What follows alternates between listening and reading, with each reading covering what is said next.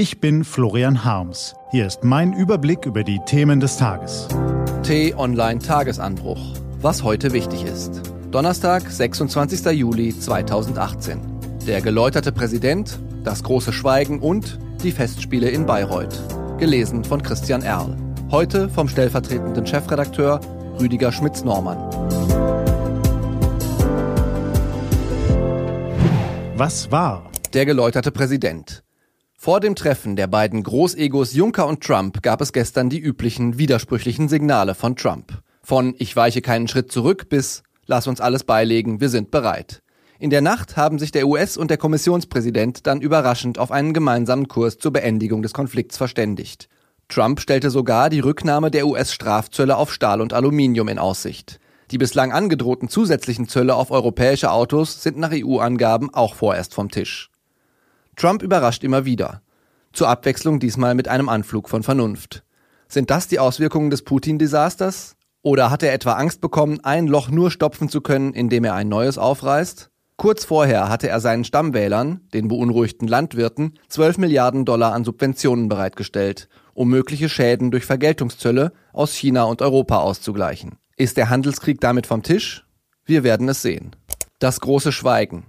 Im Fall Ösil hat sich jetzt auch der Altbundeskanzler Gerhard Schröder eingeschaltet. Er wirft seinem Parteikollegen Heiko Maas dumpfe Kommentare vor. Die hätten mit dem SPD-Verständnis von Integration absolut nichts zu tun, so Schröder. Auch Grünen-Chef Robert Habeck und CSU-Generalsekretär Markus Blume äußern sich. Nur im Zentrum des Sturms bleibt es ruhig. Boateng, Draxler, Rüdiger und Ginter haben sich bei Ösil für die gemeinsame Zeit bedankt. Ansonsten das große Schweigen. Seit Tagen kein Wort von Grindel, von Löw, von Bierhoff, von Mannschaftskapitän Manuel Neuer, von seinen Mitspielern, denen er mehr Vorlagen lieferte als jeder andere. Festspiele in Bayreuth. Merkels Dekolleté, Claudia Roths wechselnde Haarfarben, Christoph Schlingensiefs Smoking. Was in der langen Historie der Bayreuth-Festspiele auf dem roten Teppich passierte, erregte oft ebenso viel Aufsehen wie die Musik selbst. Die große Zeit von Bayreuth als kultureller Höhepunkt des Jahres ist passé, aber die Anziehungskraft ist immer noch beträchtlich. In diesem Jahr, bevor es zur Lohegrin-Aufführung geht, präsentiert Christian Lindner seine neue Freundin, Angela Merkel erscheint ganz in grün und Markus Söder wird in seinem ersten Jahr als Gastgeber ausgepfiffen. Was steht an? Die T-Online-Redaktion blickt für Sie heute unter anderem auf diese Themen.